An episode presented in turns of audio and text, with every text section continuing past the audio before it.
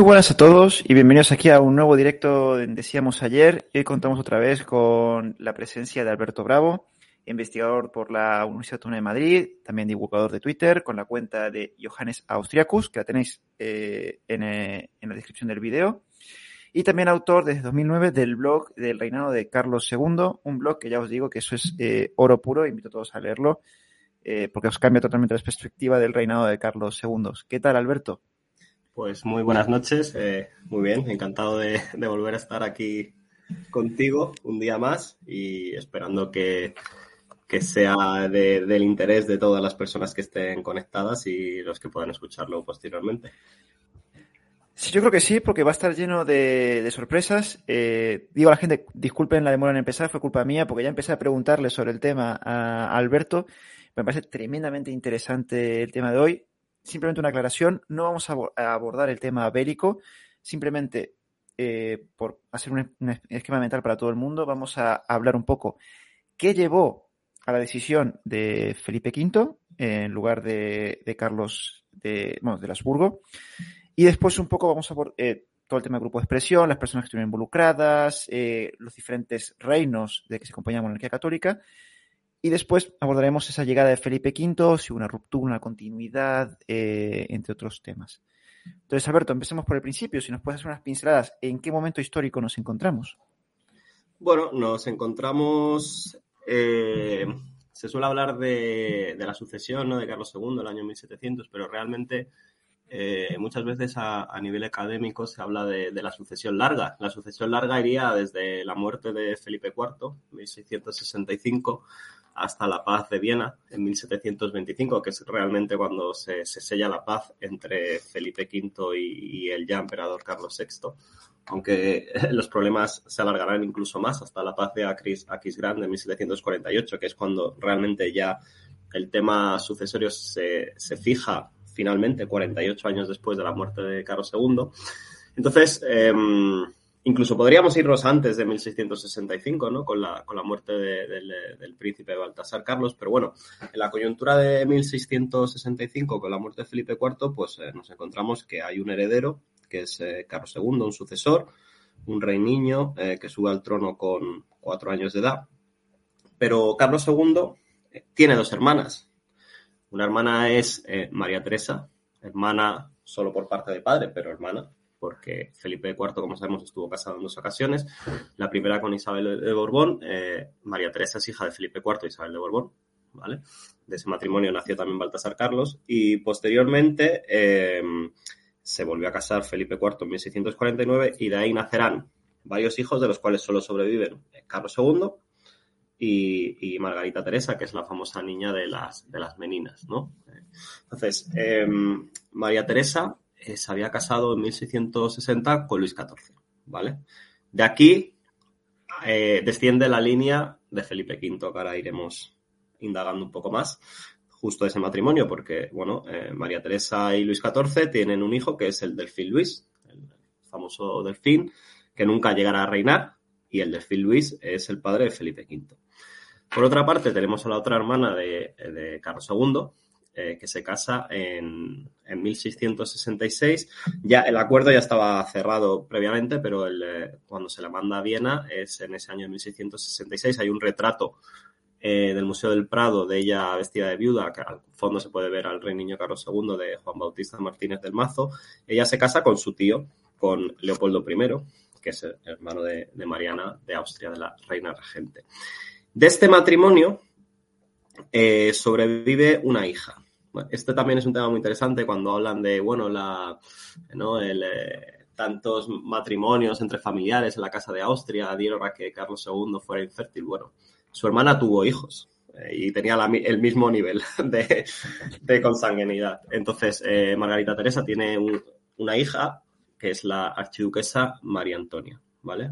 La archiduquesa María Antonia eh, nace en el año 1669, es decir, eh, digamos que es ocho años menor que Carlos II. Carlos II había nacido en 1661. Y esto ahora lo señalo por un tema que, que tocaré a continuación, que es el tema de los matrimonios de Carlos II. Ah, entonces, digamos que cuando muere Felipe IV, en su testamento se fija que obviamente el sucesor es Carlos II, porque es el, heredero varón. Posteriormente, en caso de morir, eh, eh, la corona debía pasar a Margarita Teresa, es decir, la niña de las meninas, y a su línea. ¿Vale? Esto es importante, porque esto, durante todo el reinado de Carlos II, Carlos II siempre va a tener un heredero. Esto de que Carlos II no tuvo hijos, sí, pero herederos tuvo siempre. En caso de no continuar la línea de Margarita Teresa, en el testamento de Felipe IV se habla de la línea de su hermana Ana, Ana la reina Ana Mariana, no confundir con Mariana, María Ana, de Austria. Eh, Felipe, eh, Felipe IV tenía dos hermanas. Eh, tenía la Ana de Austria, que es la madre de Luis XIV, y María Ana, que es la madre de Leopoldo I. ¿Vale? Leopoldo I y Luis XIV son primos. Esto es importante, es mucho lío, pero, pero bueno, entonces, claro, tenemos Carlos II, tenemos Margarita Teresa y su línea. A continuación, la línea de la, otra hermana de, Felipe IV, que es Mariana, es decir, Leopoldo, que casualmente estaba casado también con Margarita Teresa, por lo tanto esas dos líneas se unen en ese momento temporal. Y posteriormente, en caso de extinguirse todas estas líneas, eh, eh, la corona debía pasar a la Casa de Saboya. Es, tradicional que los reyes de la Casa de Austria siempre pongan en último lugar a la Casa de Saboya porque descienden de la infanta Catalina Micaela. Aquí ya vemos claramente que queda excluida su hermana Ana de Austria, es decir, Luis XIV, eh, y, posteriormente también eh, María Teresa, es decir, su hija, es decir, tanto la línea de su hermana como la línea de su hija, Felipe IV las excluye, es decir, él no permite que, digamos, la línea francesa de la familia, a pesar de ser su hija y su hermana, puedan acceder a la corona, ¿vale? Esto lo veremos, ¿por qué? Porque eh, Carlos II, en su testamento, digamos que antes ya incluso el testamento, esta cláusula se la carga es decir, dice, bueno, mi padre dijo que no podían reinar la familia francesa, pero yo digo que sí. Y como siempre digo yo, el rey es ley, el rey es el que hace la ley. Entonces, hay mucha gente que dice, bueno, pero es que eh, Carlos, eh, Felipe V, eh, ¿cómo pudo reinar si Felipe IV había excluido la línea? Bueno, Carlos II posteriormente dice que eso no es así. Igual que hoy las leyes se cambian, tenemos una reforma laboral que es de una manera y posteriormente se cambia de otra manera. Pues aquí pasa lo mismo con las leyes sucesorias. Em, entonces, esto es lo que hay en 1665. Por lo tanto, en 1665, ¿quién es el heredero de Carlos II en caso de morir? Su hermana, Margarita Teresa. Margarita Teresa muere en 1673, pero tiene esa hija que hemos dicho, la archiduquesa María Antonia, ¿vale? Entonces, cuando muere Margarita Teresa en 1673, Carlos II sigue teniendo un heredero que es su sobrina, la archiduquesa, que está en Viena. La archiduquesa María Antonia eh, se intenta, la, reina Mariana de Austria, que es su abuela, la intenta casar con Carlos II, es decir, intenta casar a su nieta con su hijo. Líos de los Austrias, como ha habido más en el pasado. Pero el matrimonio, lógicamente, Carlos II todavía es pequeño, hasta 1675 no cumple la mayoría de edad, con 14 años, y hemos dicho que María Antonia es más pequeña aún. Entonces, llegamos a la coyuntura que hablábamos en el anterior podcast de la subida al trono de, Juan José de Austria, pero ya antes eh, el matrimonio se había acordado entre María, entre María Antonia, es decir, eh, la sobrina de Carlos II y el propio Carlos II. El problema era la diferencia de edad. Urgía tener un heredero. Entonces, claro, eh, cuando Carlos II tiene 14 años, ella tiene 8 años. Entonces, mm, hay que esperar mucho para, para, buscar un heredero. Entonces, bueno, ya con la subida al trono de, eh, perdón, la subida al gobierno de Juan José de Austria, eh, este matrimonio se, se, rompe por completo, se mandan excusas a Viena, al emperador Leopoldo, para que no se sienta ofendido. Lógicamente se sentirá ofendido en cierto grado. y se acuerda el matrimonio con María Luisa de Orleans. Entonces, eh, tiempo después, eh, a la archiduquesa María Antonia se la casa con el elector de Baviera, ¿vale? Con Maximiliano Manuel de Baviera. Del matrimonio entre María eh, Antonia y el elector de Baviera nace un niño que es el príncipe electoral José Fernando de Baviera. Vale, esto es importante. María Antonia muere en 1692. Es decir, hasta 1692 el heredero de Carlos II es su sobrina que ya no, está, no, no se ha consumado el matrimonio, digamos, no se, no se han casado. Ella se ha casado con el elector de Baviera, pero ella es su, su, su, heredera, porque además así se marca en el testamento de Felipe IV y hasta ese momento Carlos II no ha tocado ninguna ley sucesoria. En 1692 ella muere a consecuencia del parto de, de este niño José Fernando. a partir de ese momento, José Fernando es el heredero de Carlos II siguiendo el testamento de Felipe IV, es decir, la línea de Margarita Teresa. Margarita Teresa, su hija María Antonia y su nieto José Fernando de Baviera. Eh, llegamos al año 1696. El año 1696 es un año muy crítico porque Carlos II sufre una enfermedad eh, muy importante eh, que le pone al, borde de la muerte. Entonces, en septiembre del año 1696, Carlos II redacta su primer testamento, del cual no se conserva copia, pero sí se conserva, digamos, referencias al mismo, ¿vale? se dice que la reina Mariana de Neburgo, al enterarse de esto, lo destruye ¿vale? Destruye el testamento. En ese testamento, eh, los embajadores y los cortesanos eh, efectivamente confirman que Carlos II nombra heredero de toda su monarquía al príncipe José Fernando de Baviera. Este testamento, como digo, a día de hoy no se ha encontrado copia, pero sí se ha encontrado copia del segundo, 1698. En 1698, Carlos II vuelve a hacer otro testamento, el segundo. ¿Por qué? bueno, hace un testamento a consecuencia de que se ha sabido del, tratado de reparto de la monarquía entre Luis XIV y Guillermo, Guillermo III de Inglaterra, Guillermo III de Orange. Eh, Luis XIV y Guillermo III de Orange firman un acuerdo en el cual se reparten la monarquía. Eh, eh, Nápoles, Sicilia, parte de las provincias vascas y, Navarra pasa al Delfín. Milán, etcétera, pasa al archiduque de, Carlos de Austria, del cual ahora hablaremos. Y el resto se da al príncipe de Baviera. Entonces, Carlos II, al llegar estas noticias a la corte de Madrid, pues lógicamente monta en cólera porque él dice, son mis reinos y solo yo puedo decir sobre mis reinos. Entonces, en ese momento, eh, digamos que con presteza, se redacta el segundo testamento a imagen y semejanza del primero, en el cual se nombra heredero universal al príncipe José Fernando de Baviera. Ese testamento se conserva y Carlos II clarísimamente nombra al príncipe eh, José Fernando, príncipe electoral de Baviera, muy, muy caro, amado sobrino.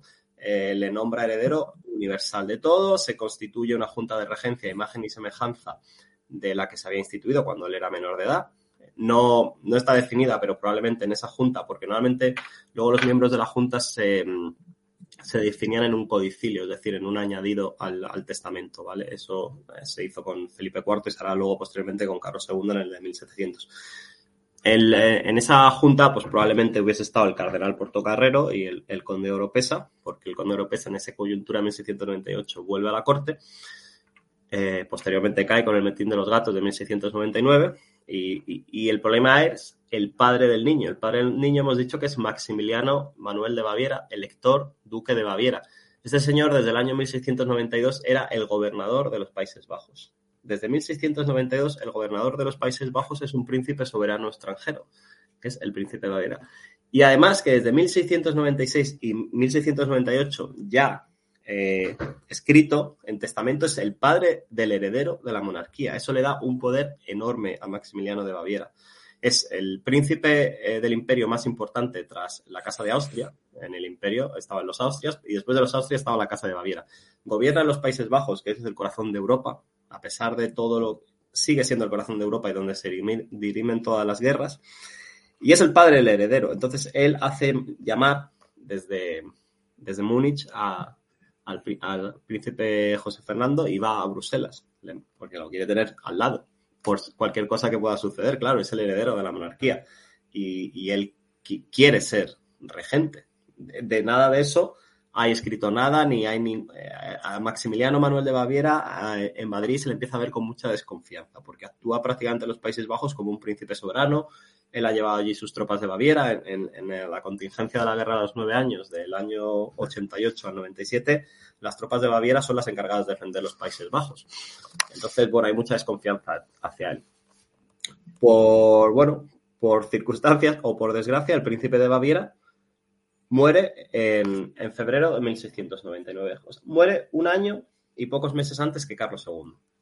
Estas son las circunstancias que hacen la historia. Si Carlos II hubiese muerto antes, el niño hubiese reinado. O si el niño no hubiese muerto, viruelas, etcétera, eh, hubiese reinado la casa de Baviera en vez de la casa de, Borbón. Eh, entonces, estas son las cosas eh, que, hacen al final cambiar la historia. Es decir, cuando en 1698 se nombra definitivamente sucesor a José Fernando de Baviera, se mandan despachos a los embajadores para dar eh, parte a las distintas cortes de que es el heredero. Y, esto se sabe en toda Europa. O sea, Luis XIV lo sabe, Leopoldo I lo sabe. Leopoldo I es el abuelo del niño, pero Leopoldo I no quiere que el niño reine en España, porque Leopoldo I quiere que reinen sus hijos.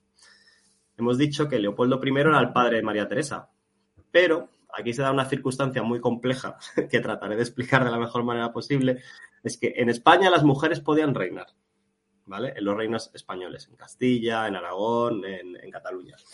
En los eh, estados patrimoniales de la Casa de Austria, es decir, los ducados, archiducados austriacos, Reino de Bohemia, de Hungría, las mujeres pueden reinar, pero siempre tiene prevalencia el varón sobre la mujer, aunque el varón sea de una segunda línea. Esto es curioso, ¿por qué? Porque eh, entre eh, Leopoldo I hasta el año 1678 no tiene hijos varones. Es decir, él sube al trono en 1658 por 20 años, no tiene herederos varones. ¿vale? Entonces, su heredero, a pesar de tener esa hija, María Teresa, es Carlos II. Esto poca gente lo sabe. El heredero de, Leopoldo I entre 1665 y 1678 es Carlos II. Si, si muere Leopoldo, Carlos II se hubiese convertido en, el eh, archiduque de Austria, rey de Hungría, rey de Bohemia, y habría sido, porque el título imperial es un título electivo, no es un título hereditario, probablemente hubiese ascendido al trono eh, imperial. Hubiese sido elegido porque... Sí, sí. Sí, sí, no, perdón, perdón. Termina. ¿Qué te, ah? Esto es muy poco conocido, pero durante eh, 13, 14 años, Carlos II fue el heredero de Leopoldo I y hay un testamento de Leopoldo I. Eh, se hacían muchos testamentos a lo largo de la vida por distintas circunstancias en esta época, en el cual le nombra heredero a Carlos II, a pesar de tener una hija, porque tenían preferencia los varones. O sea, hubo durante un periodo de tiempo, los que tú has dicho, 13 años, en el que Carlos II, por así de alguna forma, pudo haber vuelto a ser como Carlos V, en el sentido de unificado a través de las dos casas de Austria. Correcto, porque Leopoldo no tenía hermanos. O sea, Leopoldo no tenía hermanos. Entonces, el único heredero eh, varón que había de la casa de Austria junto a él era Carlos II. Es decir, durante, si en ese momento Leopoldo I, yo qué sé, pilla la viruela, muere, Carlos II hubiese reunido otra vez eh, los territorios de la casa de Austria, como decías tú, como en tiempos de Carlos V. Es un tema muy curioso que, poca, poca gente sabe. Y. Mm, entonces, todo esto lo explicaba por qué. Porque, bueno, Leopoldo I, eh, de ese primer matrimonio, solo tiene a María Teresa. Eh, luego se casa, tiene un segundo matrimonio, el cual no tiene hijos y dura muy poco, porque su, esposa Claudia Felicitas muere muy pronto. Y se casa una tercera vez con, la, con Leonor de Neuburgo, que es la hermana de Mariana de Neuburgo, de, la, la esposa de Carlos II. Entonces, con esta tiene dos hijos, que son los dos emperadores, José I y Carlos, que será el que combata contra Felipe V, el archiduque Carlos, que luego será emperador Carlos VI. Entonces, él dice, no, no, no, mi hija María Teresa no puede reinar en España. Ella, él cuando casa a María Teresa con el elector de Baviera, la obliga a renunciar a sus derechos al trono español, ¿vale? Al trono de la monarquía de España. Pero en, Madrid eso no se reconoce, porque dice, bueno, ella no podrá reinar en tus territorios pero aquí sí puede. Tenemos el, ejemplo de, Isabel la Católica, ¿no? Mismamente. Entonces, en Madrid no le hacen ni caso, les da absolutamente igual lo que decía Leopoldo. O sea, Leopoldo no puede decir sobre los territorios de la monarquía, pero él está empeñado en que tiene que tener preferencia sus hijos de sus hijos varones del tercer matrimonio. Entonces, esta renuncia en Madrid les da absolutamente igual. Por eso a él no le hace mucha gracia que a pesar de ser su nieto el que, ser, el que se le nombra sucesor a José Fernando de Baviera, él no está contento. Él quiere que sea sus otros hijos de su tercer matrimonio, ¿vale? Entonces, eh, sí, bueno, se manda felicitaciones porque al fin y al cabo es su nieto, pero él no está conforme con esta situación. Él, quiere que permanezca en su casa. Eh, eh, claro, es su nieto, pero, pero ya es de la casa de Baviera, no es de la casa de Austria como tal. Entonces, esto crea un conflicto un, conflicto más entre las dos ramas de la Casa de Austria, que desde la paz de Westfalia prácticamente están en conflicto continuo por multitud de, hechos. Eh, entonces, el niño, eh, José Fernando de Baviera, muere en febrero de, 1699. Entonces, claro, aquí la cosa se complica sobremanera, porque claro, entonces ahora solo nos quedan dos opciones, que son el Felipe d'Anjou, que es el, es el, nieto de, de, su hermana María Teresa, que hemos dicho, el hijo del delfín. Entonces, el nieto de Luis XIV. Luis XIV y María Teresa estaban casados, tuvieron el delfín y de ahí nace Felipe d'Anjou. Y por la otra parte tenemos a la otra rama de la Casa de Austria, que es lo que hemos dicho, el archiduque José, por un tema pues de no volver a juntar la herencia eh, de las dos casas de Austria, ¿no? Todo este tema eh, que puede crear un conflicto internacional, eh, se propone al segundo hijo, al archiduque Carlos. Pero familiarmente están mucho más alejados que Felipe V. Felipe V es el nieto de la hermana de Carlos II, de María Teresa, uh -huh. es su sobrino nieto. Es, es su familia muy directa. En cambio, el archiduque Carlos eh, está muy alejado eh, dinásticamente, porque sí, es una Austria, sí, pero eh, al final es el bisnieto de la hermana de Felipe IV, Ana, la otra hermana, la otra hermana que se había casado con el emperador y que era la madre de Leopoldo I, y además Leopoldo I, pues bueno, luego se casa con la Neoburgo y, y, naces. Entonces, familiarmente estaba más alejado. Entonces estaba el debate de, vale, mantener el reino o la corona en la casa de, de Austria o darlo a, a, la casa de Borbón. Borbón, Austria, como suelo decir yo, porque no olvidemos que Luis XIV es hijo de una Austria, está casado con una Austria y, bueno, es sobrino de Felipe IV y nieto de Felipe III, es decir, es Austria por todos los sitios. Salvo su padre, el resto son todos Austrias. Salvo su padre Luis XIII, el resto, su abuelo, su tío, su madre y su mujer son todos Austrias. Esto tampoco se nos tiene que olvidar. Eh, y Luis XIV hablaba en un perfecto español eh, y había sido educado a la española, que ya lo comenté el otro día. Él, su madre era española, él le crió a su madre, Ana de Austria, era española. Su, padre apenas le conoció porque su padre murió cuando él tenía tres años. Él se crió con su madre y con las amas de su madre, eh, las, bueno, digamos, las señoras de corte que eran españolas. Y él se educó y conocía perfectamente el Quijote. El Quijote tiene mucha repercusión en, en Francia eh, culturalmente y, y, cuando él construye Versalles está pensando en el Buen Retiro y en el Escorial. O sea, no, no, entonces, cuando hablamos de, bueno, la influencia luego francesa, los Borbones sobre, sobre eh, los Borbones franceses sobre los Borbones españoles, no tenemos que olvidar que los Austrias habían influido en Luis XIV, Luis XIV había construido Versalles a imagen y semejanza del Buen Retiro y, de, y del Palacio del Escorial, porque era, él era, era su retiro fuera de la corte. Él había sufrido mucho el tema de la fronda, entonces, él, eh, cuando era pequeño, había tenido que, habían tenido que salir huyendo de París cuando está todo este levantamiento. Y bueno, pues él piensa en esto, en crear un palacio suburbano como es eh, eh, el Buen Retiro y más alejado incluso como es el Escorial. Un retiro casi espiritual, que es lo mismo que hizo Felipe II.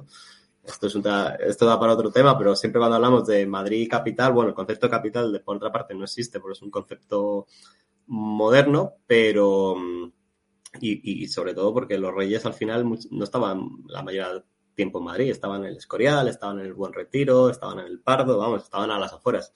La, la ciudad normalmente no era muy salubre, preferían estar fuera del campo. Eh, bueno, entonces aquí el debate, eh, estamos en febrero de 1699, hay que nombrar un nuevo heredero, hay un nuevo tratado de reparto de la monarquía entre Luis XIV y Guillermo III, esto es muy importante hay un segundo tratado de reparto y llegamos a um, octubre de 1700, en el cual hay un uh -huh. Consejo de Estado muy importante. Eh, hay que decir que en, el, en, en, abril de 1699, es decir, pocos meses después de la muerte del príncipe de Baviera, eh, se produce el famoso motín de los gatos en Madrid, que hace caer al gobierno del conde Oropesa y hace que sea expulsado el conde de Oropesa y el almirante de Castilla. El almirante de Castilla, Juan Tomás Enríquez de Cabrera, era el máximo partidario de, de la causa imperial en Madrid, en la corte, ¿vale? Eh, entonces, partidario del archiduque. Entonces, eh, el cardenal Portocarrero, que se ha convertido, digamos, en la, en la máxima autoridad en la corte, el cardenal y arzobispo primado de España, eh, instrumentaliza este motín popular para acercar este gobierno pro-austracista. Bueno, él reconstituye el, Consejo de Estado con personas afines a su causa. La presidencia de Castilla, eh, el que recuerda el anterior podcast, eh, el conde Oropesa era presidente de Castilla, el conde Oropesa es expulsado y se nombra eh, presidente de Castilla a Manuel Arias. Manuel Arias es, un, es una criatura del conde Oropesa, es un, ah, perdón, del el, cardenal Portocarrero, es una, es, digamos, una figura que ha creado él como tal. Entonces, en el Consejo de Estado lo mismo. Entonces, digamos que en, el octubre de 1700 se vota eh, sobre, la, sobre la sucesión. Carlos II votas, eh, quiere escuchar a sus consejeros qué tienen que decir.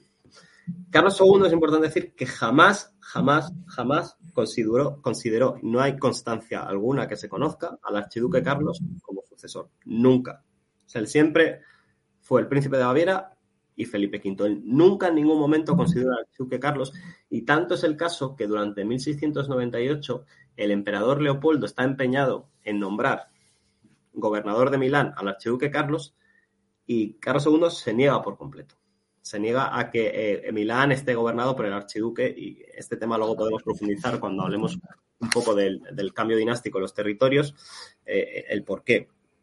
Pero Carlos II siempre se niega y se niega también a que el archiduque Carlos venga a Madrid porque es verdad que eh, Leopoldo I tarde manda un socorro a Barcelona, Barcelona está siendo sitiada en 1697, cae Barcelona, que es un trauma, pero bueno, el emperador Leopoldo había mandado unas tropas al mando de Jorge de Hesse-Darmstadt. Jorge de Hesse-Darmstadt era un, príncipe alemán que era primo de la reina Mariana de Neuburgo. Entonces, este señor se queda allí de virrey de Cataluña.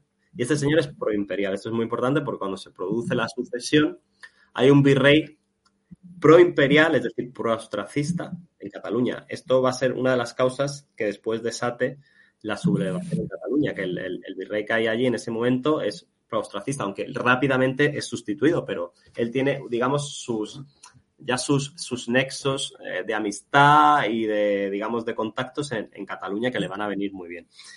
Em, entonces, en este consejo de octubre de 1700, bueno, pues em, hay dos voces eh, importantes. Eh, el marqués de Villafranca, se posiciona claramente a favor de la sucesión borbónica por temas muy fáciles. Eh, básicamente lo que se viene a decir es que, eh, está muy bien el amor que tenemos todos a la Casa de Austria, etcétera, etcétera, pero hay que ser pragmáticos, razón de Estado. La Casa de Austria está a miles de kilómetros de, de Castilla y sobre todo y no tiene flota.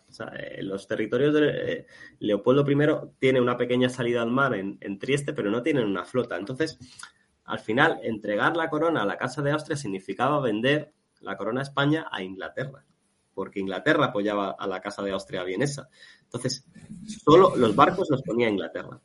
Entonces, básicamente aquí se hace una, solución pragmática. Dicen, está muy bien, pero el, el príncipe francés, Felipe d'Anjou, primero está al lado, es decir, puede enviar tropas rápidamente a España, a los Países Bajos y a Milán, como de hecho se hará. Y, bueno, que oiga, que al final es, es, el sobrino de su hermana, es decir, que no es un extraño, extraño que ha llegado por aquí. El cardenal Portocarrero insiste en esto y además para un poco para mitigar los problemas morales que pueda tener eh, Carlos II sobre el hecho de excluir a su casa de la sucesión, eh, propone hacer una consulta al Papa, Inocencio XII. Entonces hace una consulta al Papa en la cual se expone, pues eh, Carlos II le expone que ha decidido nombrar eh, heredero a Felipe d'Anjou por los motivos que veníamos comentando. Esta consulta se hace a través del embajador en Roma, que es el, duque de. Em, en esa, el, el Inocencio XII eh, hace un, bueno, una reunión entre él y los tres cardenales más destacados, entre los cuales estará su sucesor, que será Clemente XI, que es el cardenal Albani, y todos votan a favor de, efectivamente, sí, bueno, pues eh, los motivos que nos da son válidos, efectivamente, pues mm, te damos nuestro placet como sumo pontífice para que puedas nombrar eh, sucesor a, a, Felipe de, de Anjou. Entonces, bueno, pues esto finalmente se, efectivamente se redacta este testamento de octubre y, se, y se nombra heredero, como todos sabemos, a Felipe de, Anjou. Entonces, Carlos II muere en noviembre, el 1 de noviembre, y se abre el testamento. Y cuando se abre el testamento, no hay ninguna sorpresa. Todo el mundo está allí, el embajador imperial, etcétera, etcétera. Se cuenta, es, no se sabe si es verdad que hay un un grande de España que le dice al embajador imperial, al, conde de Jarrac, le dice a la casa Si es verdad o, es, algo de estas cosas que se cuentan de leyenda, pero bueno, vamos, que el emperador, eh, al emperador no le sorprende, ya sabía perfectamente que el sucesor iba a ser Felipe d'Anjou. Entonces, bueno, eh, en un primer momento, eh, a nivel internacional, salvo el emperador Leopoldo, todos reconocen eh, la sucesión, es decir, Inglaterra, Holanda, bueno, en fin, Saboya, todo, Portugal, todos, todos los países, digamos, reconocen la sucesión, es una sucesión por testamento, es un rey que, que, decide de manera libre su sucesor, por supuesto aquí no hay ninguna ilegalidad. Entonces, em, ¿qué pasa a continuación? Porque claro, estamos hablando de una monarquía compuesta de muchos reinos, ¿no? Lo que la gente ha dado en llamar monarquía compuesta. Entonces, cada vez que moría un rey, no solo en este caso, sino en todos los casos que moría un rey, se, iniciaba un proceso de juramentos, eh, eh, de, fueros, constituciones, en fin, distintos, porque la monarquía eran muchos territorios distintos. Bueno, en eh, Felipe V, bueno, a todo esto, claro, porque hemos dicho, Carlos, Luis XIV y Guillermo III habían firmado un último tratado de, reparto de la monarquía en, 1700, antes del testamento de Carlos II. Entonces, bueno, entonces nos encontramos con la situación de que eh, Luis XIV podría haber decidido no aceptar el testamento, porque se le se manda el testamento a, Versalles, y, Luis XIV pues tiene que aceptar. Entonces él, esto no es inmediato, esto normalmente siempre se cuenta como, bueno, no, pasan muchos días. Él recibe el, testamento, él está allí.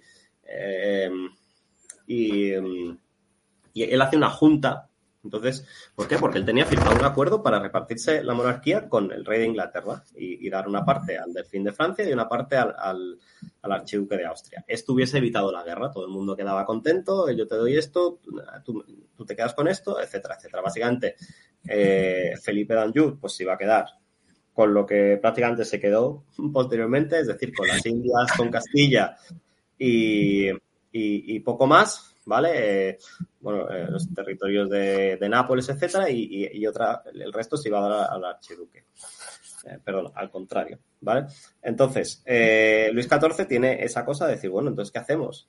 ¿Respetamos el acuerdo que hemos firmado o aceptamos el testamento?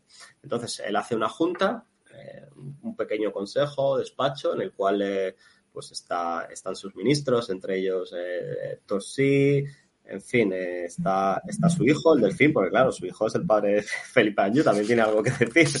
Y está su mujer, porque Luis XIV se había casado morganáticamente con la, con la marquesa de Mantenón, que es un matrimonio, digamos, em, entre desiguales, ¿no? Pues bueno, al final, pues tras mucha deliberación, se decide aceptar el testamento. Entonces, hay, digamos, mm, en Versalles hay como un protocolo en el cual, bueno, pues el, eh, Luis XIV, que tiene su rutina diaria, su ver, como dicen, cuando él se levanta, se asea, se viste, etcétera, etcétera, hace llamar al embajador de España en, Versalles, que es eh, un catalán, que es el marqués de Castel dos Ríos, y le hace pasar.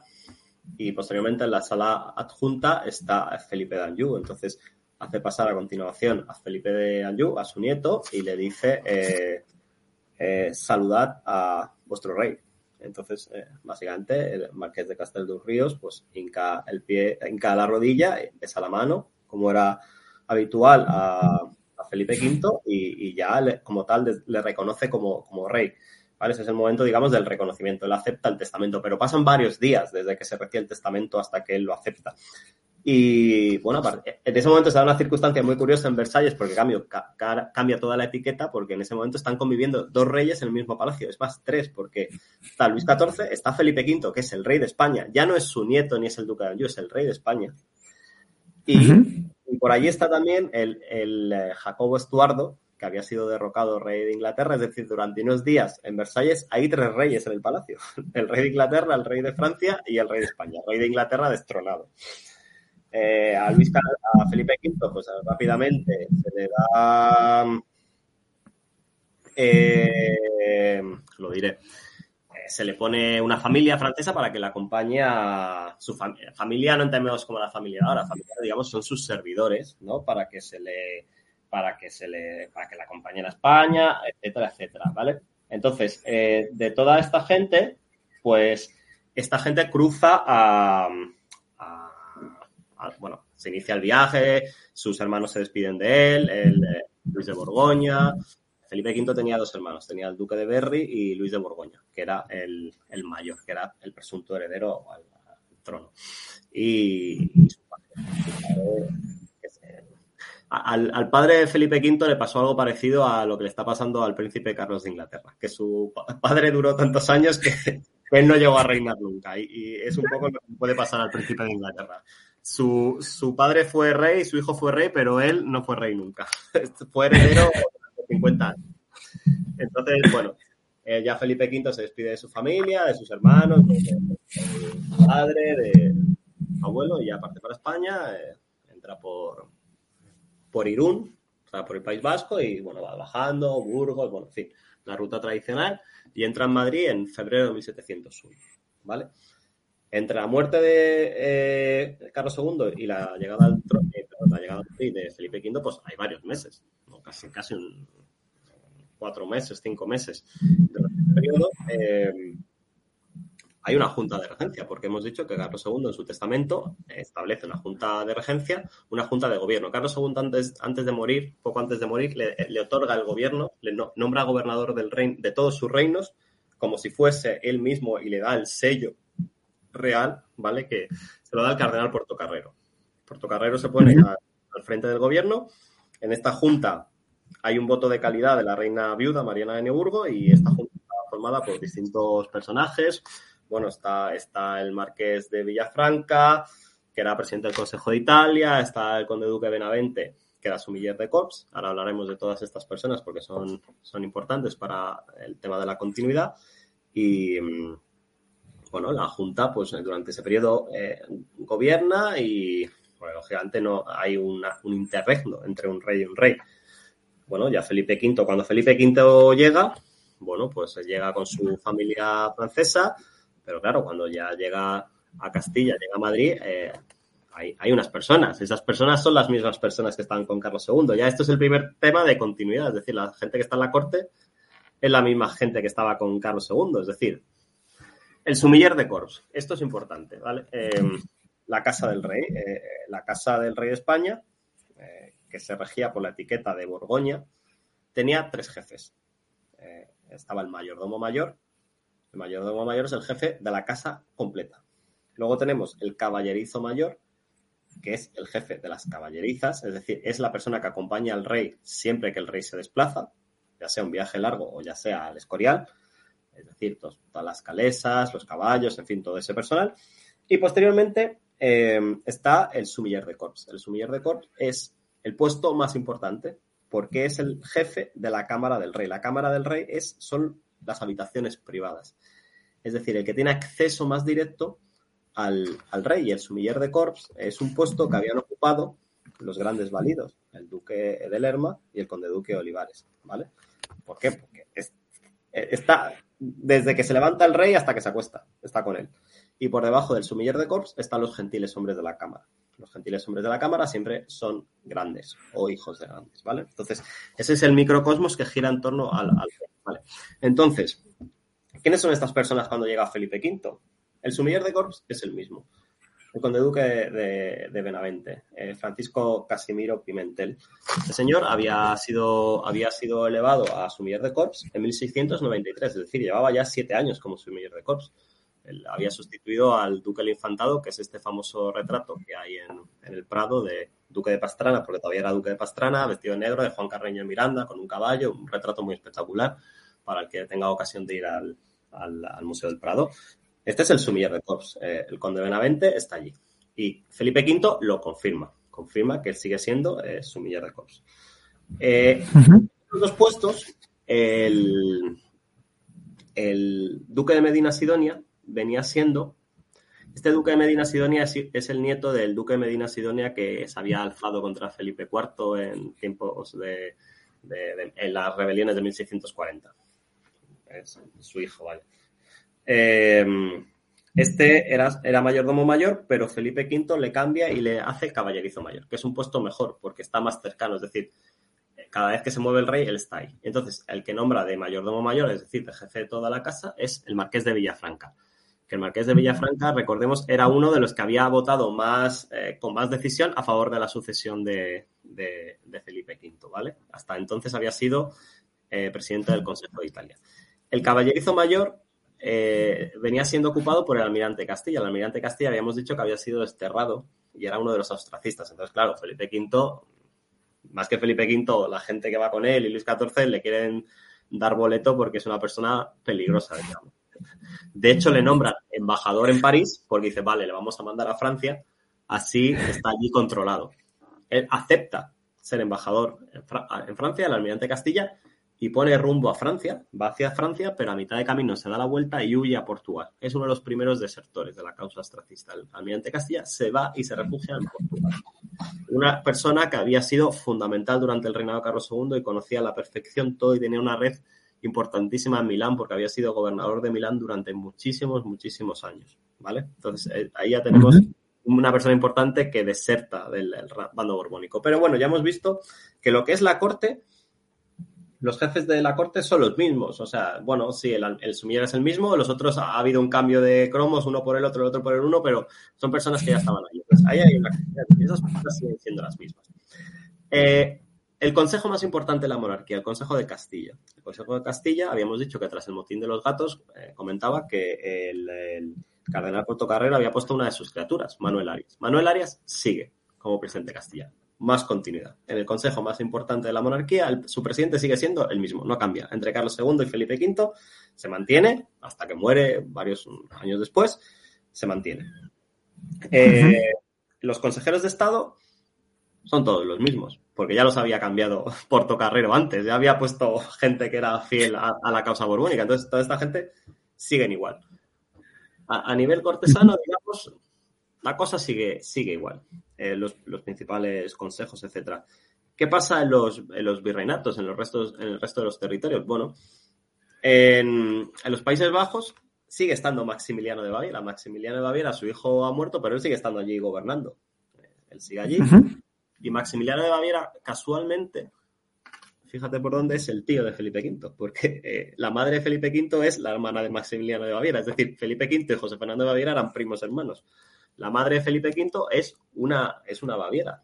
Esta es, eh, eh, lo diré, no me acuerdo el nombre ahora, no, importa.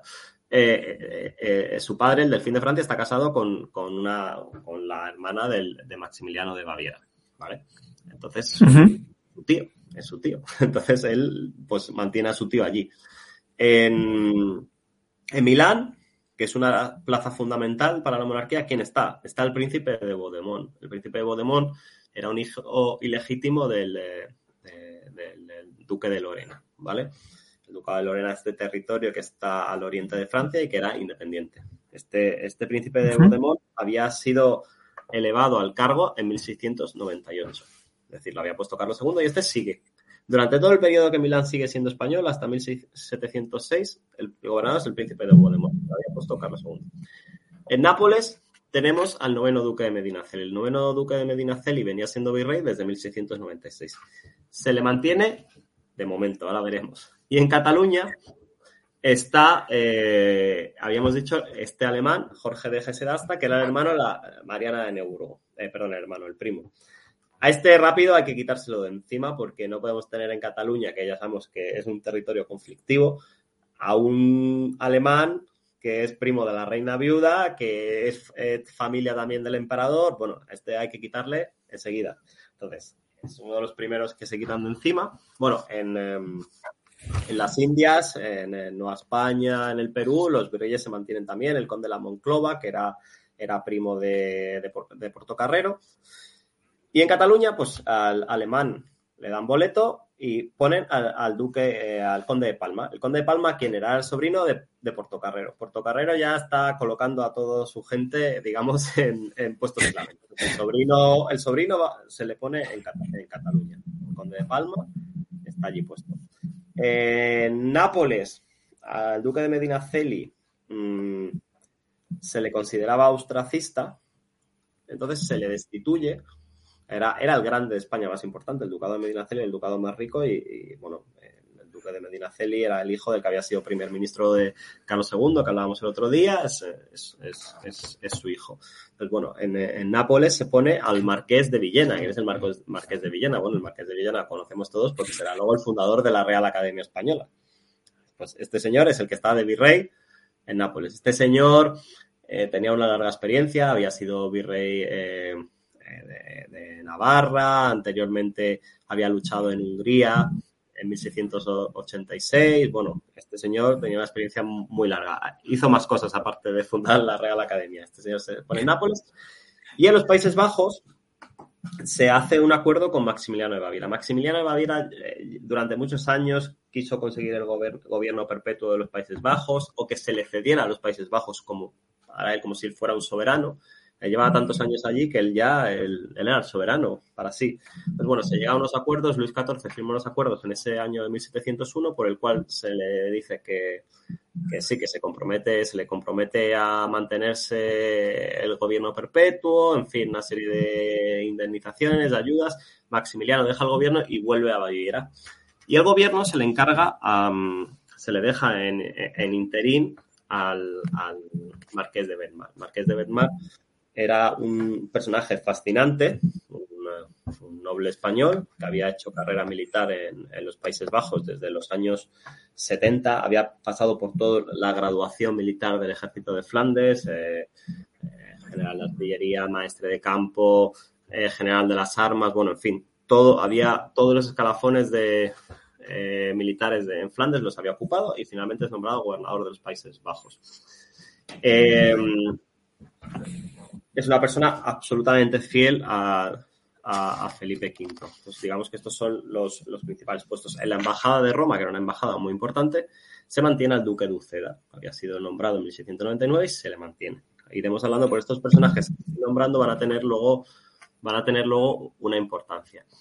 Eh, bueno, eh, ¿qué pasa aquí? Pues hay que iniciar el proceso de juras y de que hemos dicho. Entonces, bueno, en, en, en Castilla, uh -huh. jurado por las Cortes, en el monasterio de los Jerónimos, eh, en un acto solemne que se hacía con todos los reyes, en la Casa de Austria de los Jerónimos. Bueno, este acto es presidido por el cardenal Portocarrero y por el duque de, perdón, por el conde de Benavente. Sin ningún problema, se le jura.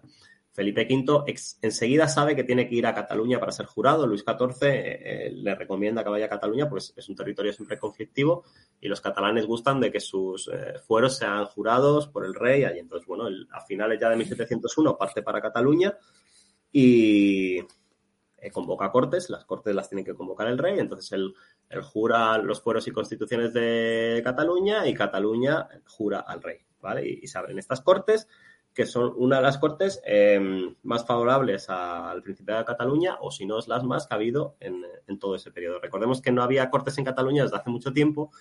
Hubo cortes en 1626, posteriormente en 1632 se vuelve a hacer otras cortes que son, eh, no, no, acaban, ¿vale? Hay un conflicto entre Felipe IV, etcétera, bueno, y luego ya llega toda la, la revuelta, todos esos años de guerra, y en los tiempos de Carlos II nunca se hacen cortes. Entonces, eran las primeras cortes que se hacían en Cataluña en 70 años. Esto también decir, porque la relación conflictiva de Felipe V con Cataluña, bueno, las primeras cortes que se hacían en 70 años las inauguró Felipe V. Y fue unas cortes en las cuales se, esto era una negociación. Se dio una ayuda económica al rey eh, y, y, a su vez Cataluña pues recibió, entre otras cosas, que, que se les permitiese enviar un barco a las Indias para comerciar, cosa que nunca había, se había hecho hasta ahora porque las Indias sabemos que era un monopolio castellano, ¿vale? Y bueno, pues varios títulos de nobleza, bueno, en fin. Eh, Felipe V posteriormente va a Italia, ¿vale? De Cataluña va a Italia, entre medias ha llegado su, su esposa, su primera esposa, María Luisa Gabriela de Saboya, eh, ellos se encuentran, se casan en Figueras, eh, María Luisa de Saboya eh, recibe cuando el rey se va a Italia, ella se la nombra gobernadora y, y ella va a Aragón y, es, y abre las cortes de, de, Aragón y bueno, ahí se son juradas, ella actuando en nombre de su marido, abre las, las cortes, es jurada también. Entonces ya tenemos juramento en Castilla, juramento en Cataluña, juramento en Aragón.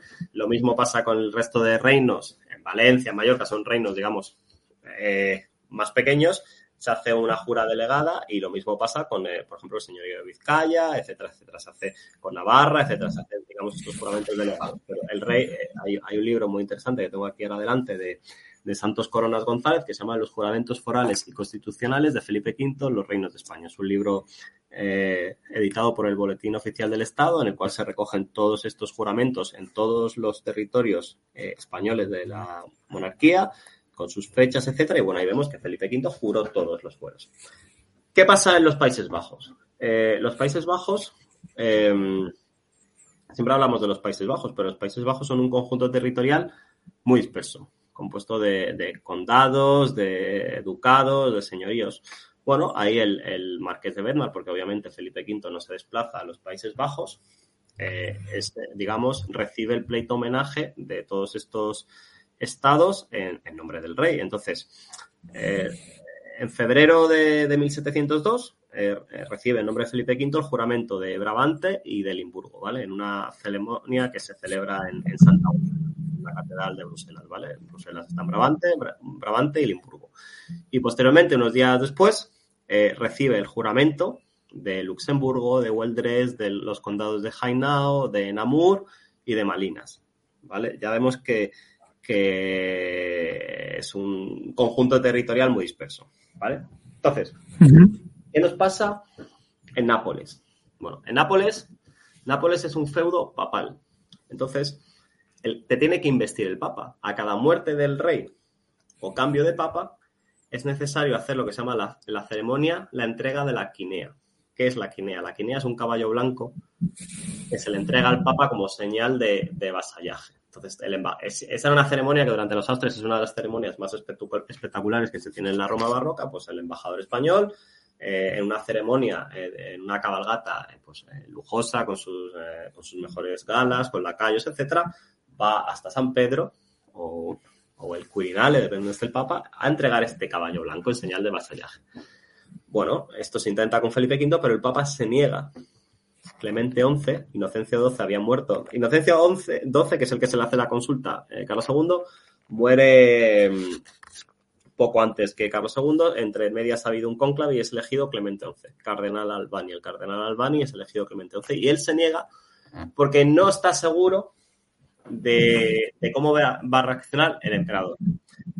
hablaremos de, de por qué todo este tema. Entonces, durante toda la guerra de sucesión, el Papa se niega al acta de vasallaje. Es decir, hasta 1707 Nápoles sigue estando en poder de Felipe de Borbón, pero hay una, digamos, una ilegalidad porque no se ha producido este acto de vasallaje que es, que es fundamental. El Papa se niega a recibir el caballo, incluso hacen intentos de entregarte el caballo por narices, pero no, hay manera.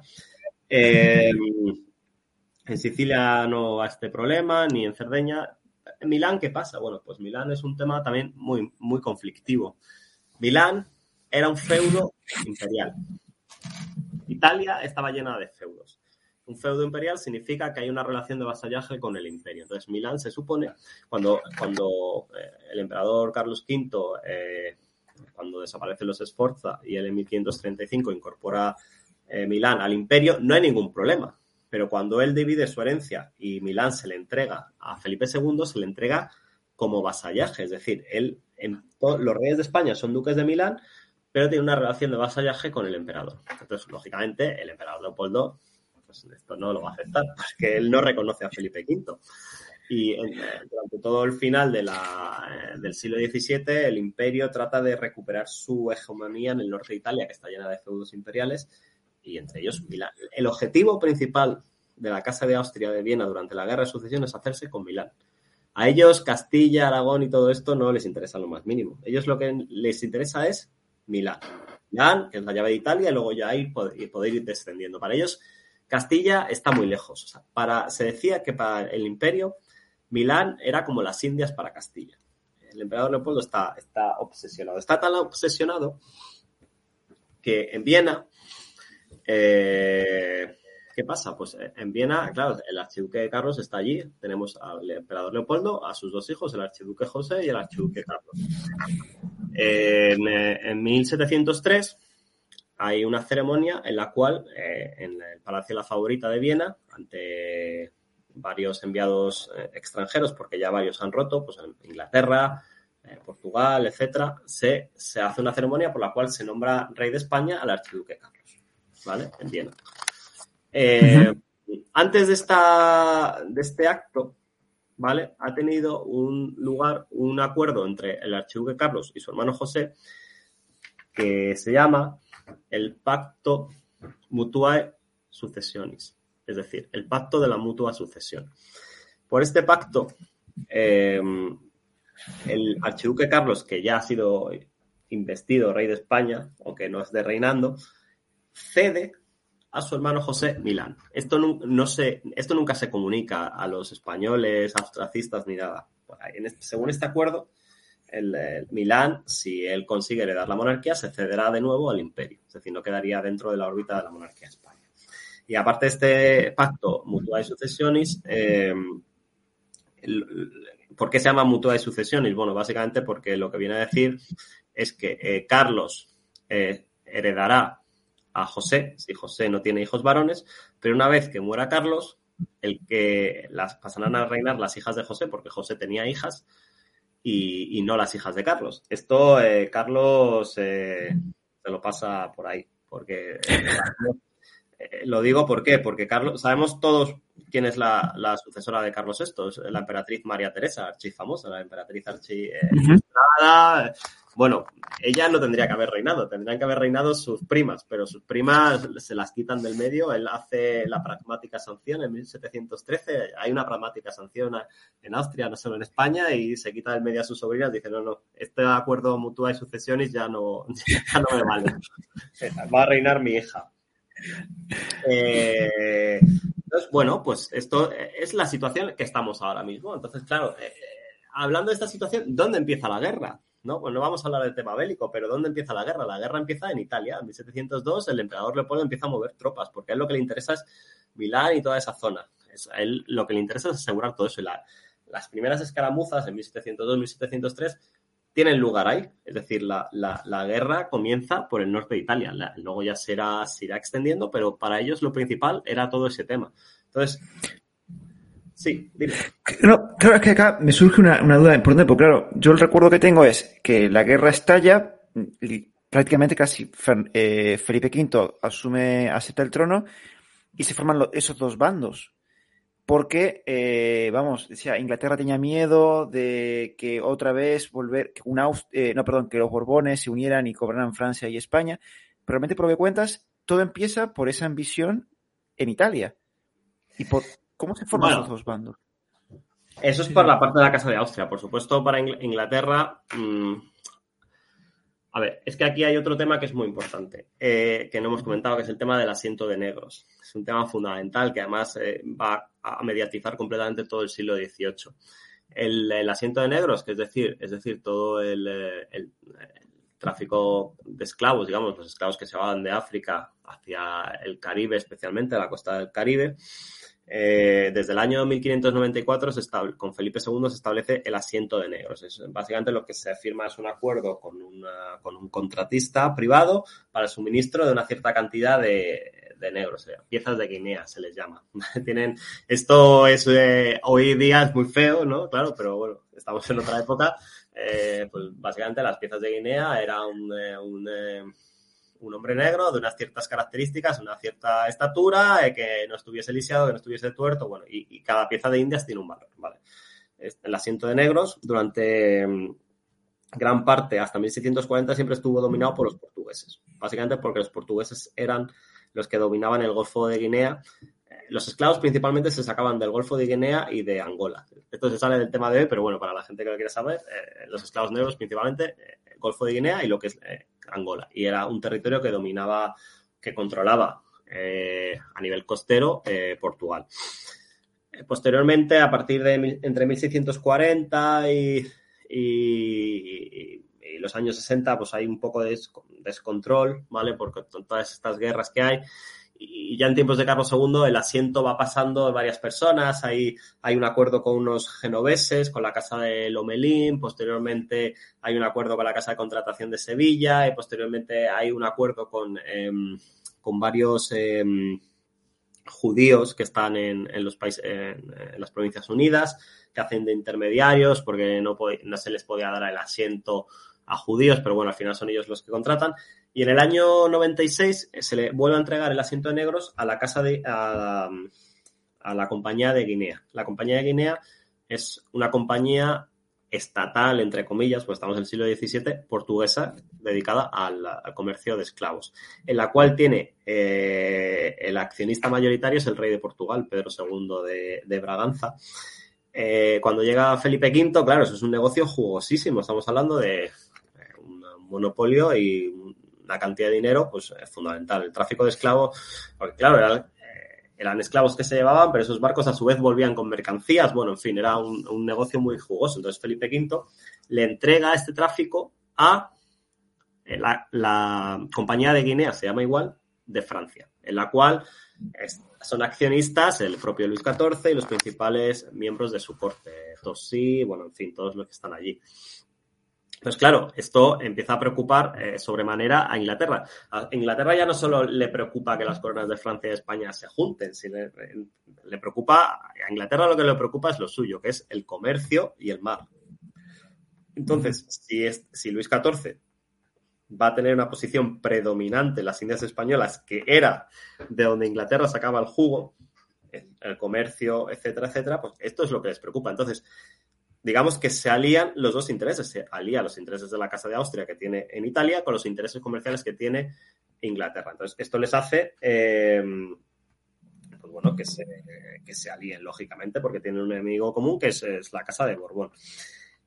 Eh, en Cataluña, ¿vale? Porque, claro, tú date cuenta que la guerra, eh, digamos que Felipe V llega en febrero de 1701 y la guerra civil como tal no empieza hasta 1705. Es decir, que hay, hay, cuatro años que la cosa está, entre comillas, tranquila. Eh, la guerra en Cataluña com comienza, aparte de las ideologías políticas austracistas, bor eh, borbónicos, etcétera, bueno, en Cataluña hay, se ha generado una relación comercial de, desde en tiempos de Carlos II muy profunda entre Cataluña, Inglaterra y Holanda, con un, triángulo de mercancías. En eh, Cataluña exportaba principalmente aguardientes, bueno, en fin, eh, vinos, etcétera, y, reexportaba pues las telas de, reimportaba las telas de Inglaterra, las Provincias Unidas, todo, claro. Desde el momento en que Inglaterra es un enemigo, este comercio se rompe. Entonces, claro, los empresarios catalanes, la burguesía, sobre todo en la plana de Vic, y eh, los bigatans se llaman, pues estos ven peligrar su, modus vivendi. Entonces, claro, hay que hacer algo. Pero ellos, en un primer momento, no se atreven a romper con todo esto. Aquí tenemos al que había sido virrey, Jorge Darmstadt, eh, eh, ya está en Viena, entonces él tira de sus contactos y dice, oye, que os tenéis que levantar. Ellos al principio dicen, sí, sí, pero no, no lo tienen claro, esto de hay que alzarse es muy peligroso, es un, lesa majestad. Eh, bueno, pues eh, el archiduque, a todo esto el archiduque se le va a Portugal, él se fija, se establece en Lisboa, el rey de Portugal es su tío, porque su madre es, hemos dicho que es una Neoburgo, y el rey de Portugal está casado con otra Neoburgo. Las dos hermanas de Mariana de Neoburgo. Mariana de Neoburgo tiene muchísimos hermanos. Todos, todos están casados con todos los reyes. Sí, no, hablamos de Carlos II, que todo el tema genético, pero vamos, no me sorprende que el problema tenga que ser general en toda Europa, porque hasta ahora son todos familiares. Sí, sí, o sea, la reina, eh, eh, los Neoburgo, eh, el padre de Mariano de Neoburgo casa a sus hijas, una con el emperador, otra con el rey de Portugal, otra con el duque de Parma, otra con el rey de España y la otra con el príncipe de Polonia. Es decir, todas las hijas están casadas con cabezas coronadas. Y eh, sus hijos eh, son todos obispos y arzobispos, etcétera. Los hijos, salvo al primogénito, el resto los meten en la carrera eclesiástica. Pero las mujeres, de hecho, la, la madre de Isabel de Farnesio, que es la segunda mujer de Felipe V, es la hermana de Mariana Neburgo. Mariana Neburgo es la tía de Isabel de Farnesio. Es decir, sí, sí, sí. Esto poca gente lo sabe. La, la madre de, de, Isabel de Farnesio es hermana de Mariana Neburgo. Es decir, que al final no reina un hijo de la Neburgo, pero reina su sobrina en España. Es así. Y, y de hecho, cuando, eh, cuando Isabel de Farnesio estaba yendo de Italia a España para casarse con Felipe V, ella se para en Bayona porque Mariana Neburgo estaba, la habían exiliado allí en Bayona, en Francia, y, y pasan allí una semana juntas, eh, conociéndose. Y, es, eh, es eh, Mariana Neburgo la que le dice ojo a, a, Isabel de Farnesio que hay una mujer allí en la corte que es muy peligrosa, que es la princesa de las Ursinos, que eso en otro día podemos hablar, que era la camarera mayor, dice cárgatela. Y cuando él, ella llega a Jadraque, cerca de Guadalajara, Isabel de Farnesio le dice a los ursinos, vete. Ella había dominado la corte durante 15 años. Este es un momento fundamental en la historia de España y de Europa. El, cuando Isabel, Isabel, de Farnesio eh, pone de patitas en la calle a la, a la princesa de los ursinos y esta es la venganza de Mariana Neburgo tras su exilio. Esto nunca se ha conocido y todo esto se produce porque su tía le dice, ojo con esta que es muy peligrosa, quítatela de encima si no, no vas a poder reinar. y se la quita. O sea, según llega, Isabel Farnese tenía mucho carácter y tenía 17 años. según llega, fuera, la manda fuera. ¿Vale? Entonces, bueno, volviendo un poco al tema, eh, estamos viendo que, claro, hemos visto que en la corte hay continuidad, los hombres siguen siendo los mismos, es decir, los jefes de la casa, los consejeros de Estado, el Consejo de Castilla, en los virreinatos, bueno, eh, hay unos cambios, pero bueno, el marqués de Bedmar sustituye a Maximiliano, pero el marqués de Bedmar venía siendo un puesto, un cargo militar de fundamental importancia durante Carlos II. El marqués de Bedmar es un personaje eh, muy importante en, en, Nápoles, bueno, se pone al Marqués de Villena, sustituye a Medinaceli, pero el Marqués de Villena eh, eh, había sido, había ocupado ya cargos con, eh, con Carlos II, muchísimos cargos. Em, en Milán está Baudemont, que lo había puesto Carlos II, el príncipe de Baudemont, Carlos Enrique de Lorena, y este sigue hasta 1706, cuando cae, cuando cae Milán. Lo mismo pasa, lo mismo pasa en las Indias. Y entonces, hablando ya del sistema de gobierno, claro, porque dice, bueno, eh, Ahora llega Felipe V y, cambia todo, ¿no? Bueno, cambia todo ¿por qué? O sea, al final, en el tema de los consejos, el Consejo de Castilla sigue. El Consejo de Castilla sigue hasta el siglo XIX. El Consejo de Castilla se desaparece en tiempos de Isabel II. El Consejo de Estado sigue. Otra cosa es que el Consejo de Estado, mm, que es donde están los grandes, pues es declasado, no tiene tanta importancia. ¿Por qué? Porque se da importancia a lo que se llama la vía reservada, al secretario del despacho. Pero el secretario del despacho era un cargo que ya existía con los Austrias. Es decir, durante los años 90, el secretario del despacho ya venía existiendo hace tiempo, pero durante los años 90 hay un cambio gubernativo en tiempos de, Carlos II. ¿Por qué? Porque primero estuvo, eh, dijimos, Juan José de Austria, el, duque de Medinaceli y el conde de Oropesa. Cuando cae el conde de Oropesa, nadie tiene el poder. Entonces, hay, es esa década en la cual hay una preeminencia de la figura del secretario del despacho universal. Esta persona es la que leía a, boca pues, al rey pues, eh, las consultas, etcétera, etcétera. Entonces tenía una posición privilegiada. Eh, a finales del reinado de Carlos II, esta persona es Antonio Dubilla. Antonio Uvilla sigue siendo el secretario del despacho con Felipe V hasta 1705, es decir, sigue el mismo. Antonio Uvilla es famoso también porque escribe un libro que es muy útil para los que somos historiadores, que es la historia de la sucesión a estos reinos de Felipe V. Entonces es un libro pues, eh, muy interesante porque narra esos primeros momentos de cómo llega, de quiénes son las personas, de las ceremonias. Esto es, perfectamente rastreable quién es quién en la corte. Bueno, Felipe, eh, Antonio Uvilla, pues eh, hay un momento en el que mm, Felipe V pierde la confianza en él, ¿vale?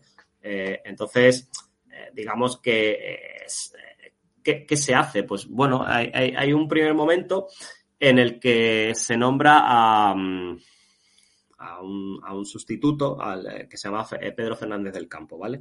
Pedro Fernández del Campo en 1705 se le designa como nuevo secretario del despacho universal. Pero bueno, parece ser que no tenía las mismas capacidades que tenía Antonio Villa, entonces pues se decide dividir la secretaría en dos, ¿vale? Eh, hay guerra y hacienda, se da, porque claro, ya vemos que en la época de los Borbones estaba, hablamos del gobierno por secretarías, ¿no? Bueno, aquí ya el, secretario de despacho ya existía, pero se decide dividirlo en dos secretarías. Guerra y Hacienda se le da a José Grimaldo y el resto se lo queda a Pedro Fernández del Campo, ¿vale?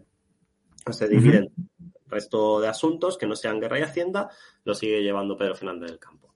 Y José Grimaldo es una figura que en los primeros años de Felipe V, hasta 1724 aproximadamente, pues tiene un, peso fundamental en las labores de gobierno. Hay un libro muy interesante sobre él que, también recomiendo. Bueno, ya más adelante, en 1714, eh, las secretarías siempre estaban cambiando, pero bueno, al final estará Estado, Marina Indias, Guerra, Hacienda, ¿vale? Estas, estas secretarías que, eh, por ejemplo, irá ocupando pues eh, personajes como eh, José Patiño, ¿no?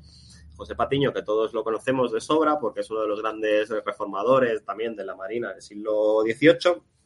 Este José Patiño, ¿quién era? ¿De dónde llega? Bueno, José Patiño, a pesar de su apellido, era milanés, de orígenes gallegos. José Patiño había nacido en Milán en los años 60 y había hecho carrera en el Milán de Carlos II en puestos administrativos más bajos, a la sombra de los distintos gobernadores, el, tercer marqués de Leganés y el príncipe de Bodemont, que sigue allí de gobernador en Milán. Entonces, José Patiño eh, es, un, eh, es lo que se llama en el argot un genízaro, es decir, es, es una persona de orígenes españoles, pero que vive en Milán. Es decir, sus, familiares se han, ido, se han ido casando con gente local. Podríamos decir parecido a los criollos en América, pero los criollos se van, eh, digamos, se van juntando entre ellos. Pues los genízaros también. Hay varias familias allí, los Patiños, los Rosales, en fin, hay, muchos gallegos, hay vascos también, los Pagave, bueno, en fin, hay un montón de eh, familias españolas que se habían trasladado porque, bueno, había, había puestos en Milán que podían ocupar letrados españoles en el, Senado de Milán, el, el, magistrado ordinario, el magistrado, eh, digamos que en la Lombardía había, había varios puestos reservados a, castellanos. Y, bueno, cuando, cuando los austríacos invaden, el príncipe Eugenio Saboya invade Milán, pues él eh, mantiene, se mantiene fiel a Felipe V y huye y va a España. Es cuando él allí, pues recomendado por Bodemont, bueno, en fin, él ya había hecho, había, tenía ya años de carrera allí en Milán, pues se gana la confianza de la reina Isabel de Farnesio y, él pues llega a, secretario, como sabemos, y, comienza toda la reforma de la Marina. Y sabemos que a la sombra posteriormente de Patiño aparecerá el Marqués de la Ensenada. El Marqués de la Ensenada no es un hombre de Carlos II porque nace a finales del siglo XVII, 1699, pero sí que ha crecido a la sombra de, de Patiño, etcétera, etcétera. Em, otro personaje muy, conocido del reinado de Felipe V, eh, Goyeneche, el, el, banquero Goyeneche, el que construyó el nuevo Baztán aquí en Madrid, en la Real Academia de la Historia, el, edificio de la Real Academia de la Historia era su palacio, eh, lo hizo Churriguera, ahora está completamente modificado. Pues este Goyeneche no aparece de la nada allí. este Goyeneche había estado trabajando para el conde de Oropesa. ¿Vale? El conde de Oropesa eh, tenía una extensa red de, criaturas, como se llamaba en la época, entre ellas, pues, eh, Goyeneche. Entonces, bueno, ya vamos viendo que todas, incluso ya esta segunda generación, son personas que se habían criado con, eh, con Carlos II y que se habían criado bajo el brazo, pues, de personas influyentes de la corte, ya fuera Oropesa, ya fuese Medina Celi, ya fuese eh, Portocarrero, en fin, incluso el propio almirante, si queremos.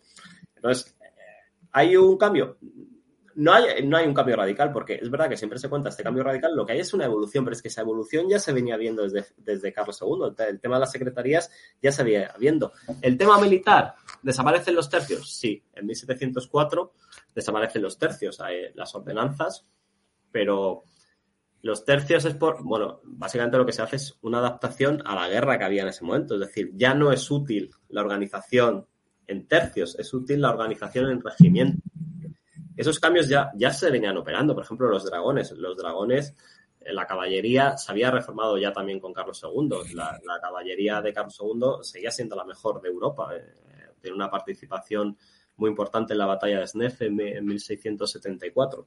Entonces, son, eh, es, una evolución. Lo mismo pasa con las, con las reformas de Hacienda y con las reformas en la Corte. Es decir, al principio cuando Felipe V llega, el, cardenal Portocarrero, la Junta de Gobierno, dice, hay que cambiar la casa, hay que economizar. Y son cambios, hay una reforma de la casa en 1701 que es una copia de la reforma de 1686 que hace el conde de Oropesa. Es lo mismo, es reducir personal para abaratar, o sea, hay que quitarse sueldos, ¿por qué? Pues porque hay que, no, hay dinero en las cajas, ¿vale? Entonces, todo este tema ya se venía, ya se venía viendo. Entonces, al final, Felipe V se, se, aprovecha de dos cosas, de una tendencia que ya venía de Carlos II, pero la suerte que tiene, entre comillas, Felipe V es que la guerra, a pesar de ser una guerra, le permite radicalizar esas reformas. Claro, con Carlos II las reformas se van haciendo más paulatinamente, porque no se puede hacer un cambio radical, pero en el momento en el que hay una guerra, se justifica que la reforma sea más radical. Entonces, se, se, pueden hacer esos cambios. Eh, el, tema de, la nueva planta se nos sale un poco del tema, pero eh, em, los, reyes de la Casa de Austria siempre habían querido meter mano a, este asunto, pero claro, no, no, era sencillo. Es decir, si se habían controlado el tema de las insaculaciones en Cataluña, que es como se venían eligiendo ciertos cargos. En Aragón, todos sabemos en 1591 que se alzó contra Felipe II, con Antonio Pérez, bueno, en fin, que, los reyes estaban deseando meter mano, pero claro, ¿cómo hacemos para meter mano? Es verdad que Felipe IV, eh, cuando se reconquista Cataluña en 1652 con don Juan de Austria, don Juan José, mm, tiene más tacto que Felipe V. Felipe V, bueno, aprovecha ese momento, a pesar de Luis XIV. Luis XIV le dice, le dice que no tire por ahí, que sea piadoso. Pero Felipe V es verdad que tenía una... Felipe, Felipe V, cuando se le metía algo entre ceja y ceja, no lo abandonaba. Él, él se había obsesionado con que los catalanes eran unos traidores y eso para él era inaceptable, porque él había abierto las cortes, había sido jurado, había jurado, bueno, entonces el, hecho que a él le traicionasen, él eso no lo perdonó nunca. Entonces, bueno, si se, la nueva planta no es tan radical, por otra parte, como nos la venden muchas veces. Es decir, es un, desaparecen muchas cosas, sí. Hay otras cosas que se mantienen y es verdad que se integra todo el Consejo de Castilla, se parece el Consejo de Aragón, pero bueno, las, eh, las, ciudades de Cataluña y las ciudades de Valencia, etcétera, siguen acudiendo a cortes, a las cortes de Castilla, pero votan en las cortes. Hay cortes. Las primeras cortes, las más importantes son las, bueno, las cortes en las que se jura al futuro Luis I, eh, etcétera. Hablando de Luis I, el ayo de Luis I será eh, Baltasar de Zúñiga, el marqués de Valero. El marqués de Valero era otro hombre que luego será virrey de, la Nueva España y su de Corps. Este hombre, ¿quién era? El Marqués de Valero era el hermano del duque de Béjar que había luchado contra los turcos en Viena en 1686 y había muerto allí. Y el Marqués de Valero había sido eh, recompensado con el Toisón de Oro por Carlos II, también había sido virrey de Navarra, etcétera, etcétera. Y este señor será una de las personas más importantes en, el primer, en la primera mitad del reinado de Felipe V, virrey de, eh, de la Nueva España, yo del Príncipe de Asturias, en fin, otra persona que venía del reinado de Felipe V. Es decir, que ya estamos en 1724, ya cuando sube al trono eh, Luis I, sigue habiendo personas que ya estaban en la corte y ya estaban ocupando posiciones de gobierno en tiempos de Carlos II.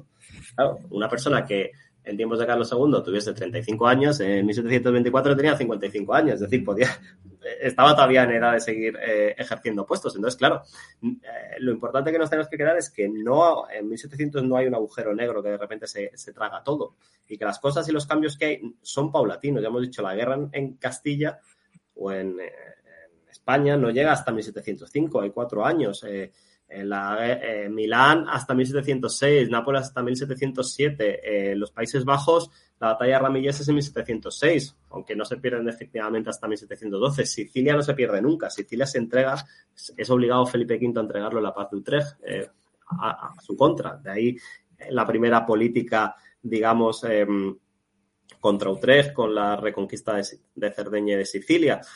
bueno, ahí vemos que son personas que que vienen todos del reinado de Carlos II. O sea, hay una continuidad en, los territorios, hay una continuidad en la corte, hay una continuidad en, las, en los estratos intermedios de gobierno. Entonces, ¿hay cambios? Sí, por supuesto que hay cambios, pero los cambios son tan radicales. No, son cambios que ya venían de atrás, que hay, esa tendencia de cambios y, son las mismas personas. Y las personas que, según vaya avanzando el reinado, son personas que se han criado a la sombra de esas personas que ya estaban en la corte de, Carlos II o en, sus, o en sus gobiernos, como decíamos, como por ejemplo el Marqués de la Ensenada, que estaba por debajo de, Patiño.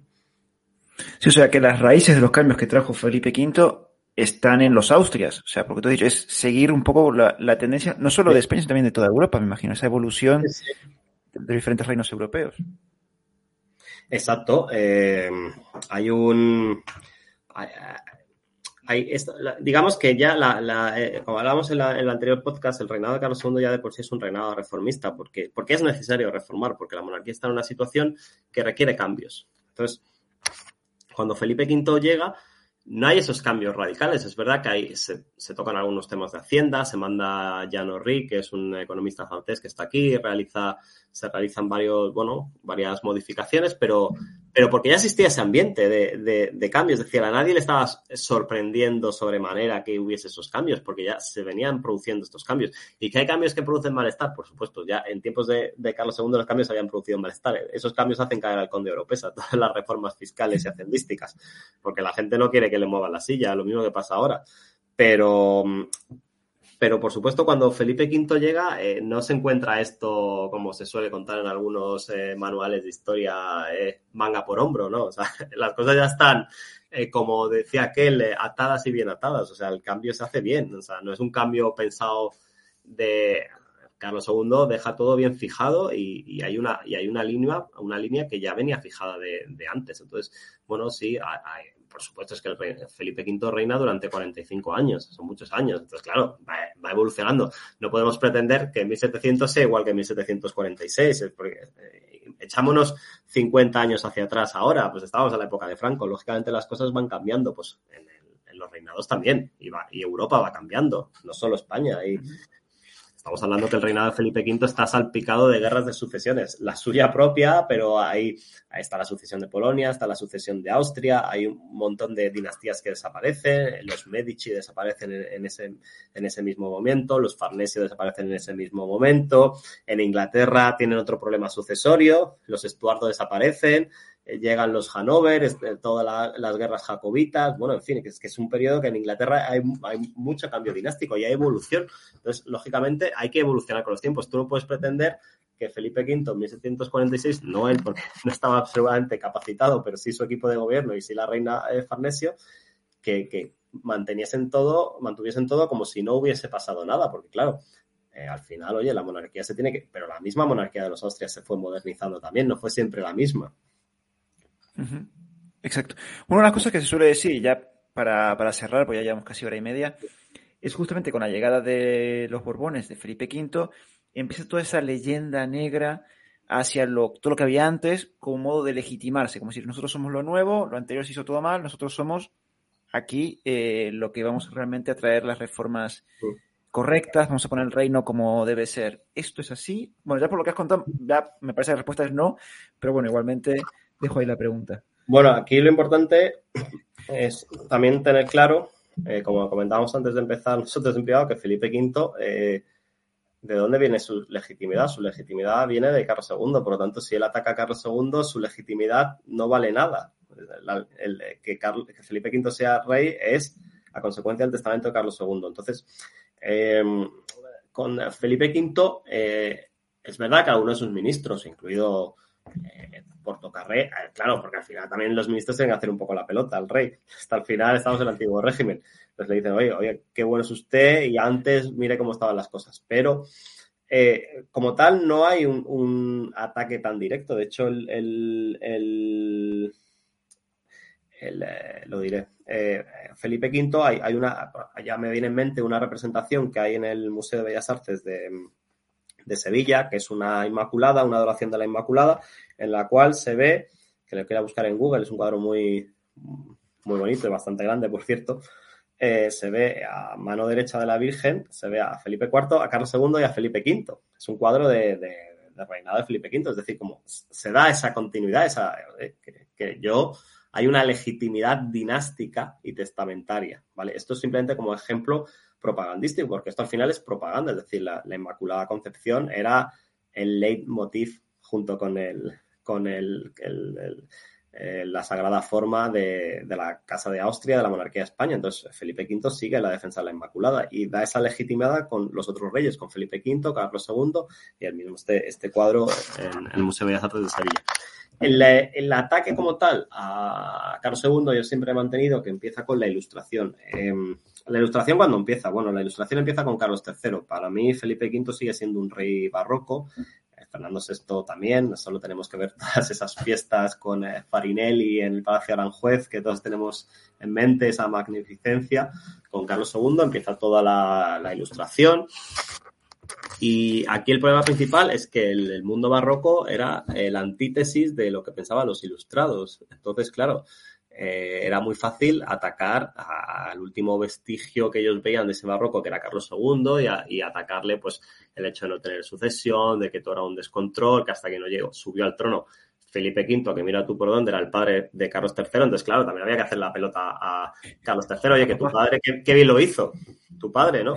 Eh, entonces, claro, ahí empieza todo ese ataque. Eh, porque, claro, estamos hablando de la época de la razón, el barroco, pues estamos pensando, la religión es lo más importante, ¿no? Hemos dicho al principio, la monarquía católica.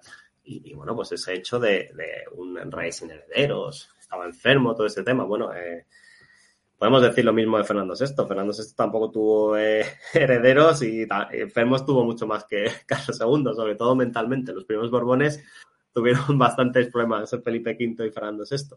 Carlos III no, Carlos III estaba perfectamente de acuerdo.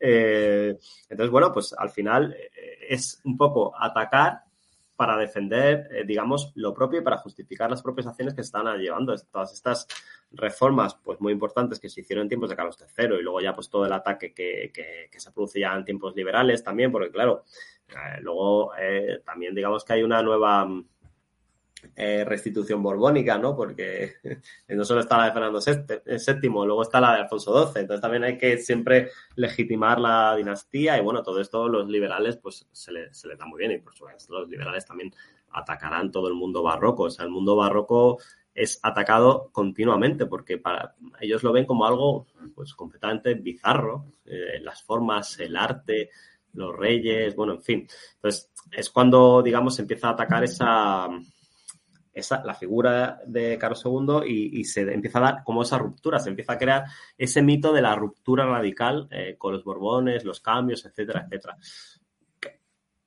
Una visión que los contemporáneos de Felipe V no tenían porque habían vivido, es decir, no, no, cambiaba el mundo, es decir, e, ellos si cambiaba, cambiaba el rey, pero siempre que cambiaba un rey había cambios. Bueno, ya vimos, eh, es cuando, cuando muere Felipe II y, llega Felipe III con el duque de Lerma, etcétera, etcétera, y se cambia absolutamente todo. Cuando muere Felipe III y llega Felipe IV con el, eh, con el duque de Olivares y ponen todo manga por hombro y cambian a todo el mundo, cambios radicales. Cada vez que había un cambio de rey había cambios radicales, pero esos cambios radicales no significaba que el sistema cambiaba completamente. Había cambios, pues lo mismo pasa entre Carlos II y Felipe V. Claro, aquí el problema que tenemos es el cambio dinástico, que yo siempre digo entrecomillado, porque hemos dicho que estos borbones eran muy hostias.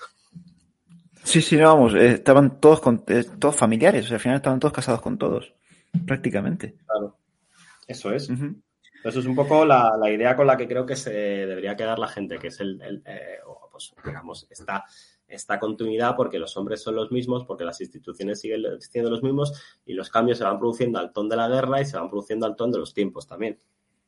Bueno, yo creo que podemos ya dejarlo así, ya llevamos hora y media, Alberto tampoco quiero retenerte mucho más. Yo creo que la idea quedó clara. O sea, un poco hemos desmentido esa ruptura radical, que eso realmente no ocurrió así, sino que Felipe V intentó continuarlo y que el ataque empezó mucho después de, la llegada de los Borbones. Bueno, llegó con Carlos III y después con los, liberales. Eso es. Exacto. Pues nada, muchísimas gracias, Alberto. Eh, creo que las preguntas que hay en el chat las has contestado todas a lo largo de tu brillantísima exposición. Así que nada, la gente que sí que algunos, eh, es verdad que es complicado seguir todos los árboles familiares que has comentado aquí. Invitar a la gente a a escucharlo, pero porque vale realmente la pena. Nada, muchísimas gracias Alberto otra vez y a la gente del chat y ya nos vemos en el próximo directo. Hasta la próxima. Hasta la próxima. Buenas noches.